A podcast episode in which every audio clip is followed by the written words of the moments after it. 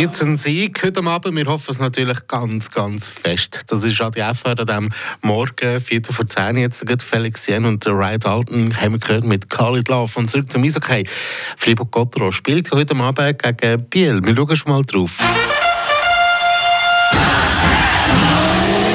Der Gotteron Talk. Mit eurem Opel-Partner AHG Cars und dem neuen Opel Astra Plug-in Hybrid. Eine ganz neue Welt von hybriden Fahrzeugen. Ja, die Woche am Dienstag hat der Gotteron gegen Aschua im Mitteldrittel sechs Goal geschossen. Fluch oder Sagen vor dem heutigen Match gegen Biel, Renato Forni? Ja, das ist die grosse Frage. Hat das die Effizienz von Gotteron endlich ein bisschen deblockiert? Oder ist es doch eher eben Gefahr, dass man ein bisschen zu leger in das Spitzenspiel gegen Biel geht? Etwas ist auf jeden Fall klar. Der Trainer Christian Dubé scheint eine grosse Erkenntnis aus dem Spiel gegen Aschwatz gezogen haben. Hm, dann erzähl mal, oder?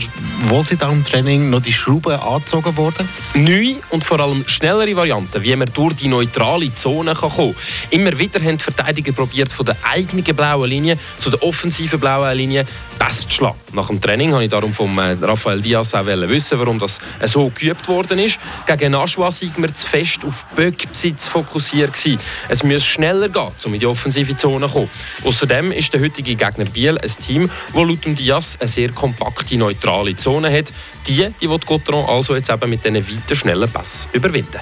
Ein klares Konzept haben da also die Freiburger. Das ist zwar gut, aber Biel ist auf Rang 2 und im ersten direkten Duell in dieser Saison am 7. Dezember hat Gautron 2 zu 4 verloren. Das stimmt und das sind eigentlich schlechte Vorzeichen. Aber vier Punkte sprechen heute Abend gegen EHC Biel. Erstens, Biel ist schlecht ins neue Jahr gestartet und aus den letzten vier Spielen haben die Seeländer 0 Grad 1 gewonnen und das auch nicht über 60 Minuten. Die Form die stimmt also nicht wirklich.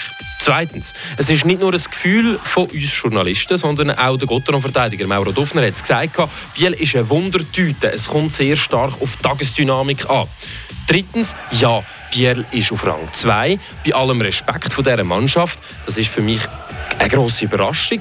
Ich sehe Biel nicht als Spitzenteam und ich denke auch, dass Biel nicht bis Ende Saison so konstant kann weiterspielen kann. Und zuletzt, Biel hat ein Goalie-Problem. Der zweite Goalie, Simon Ritz, ist in der Statistik weit hinten und hilft dem Team zu wenig. Prognose für heute Abend. Gotteron ist gezielt vorbereitet und gewinnt heute daheim gegen ein schwächelndes Bier klipp und klar.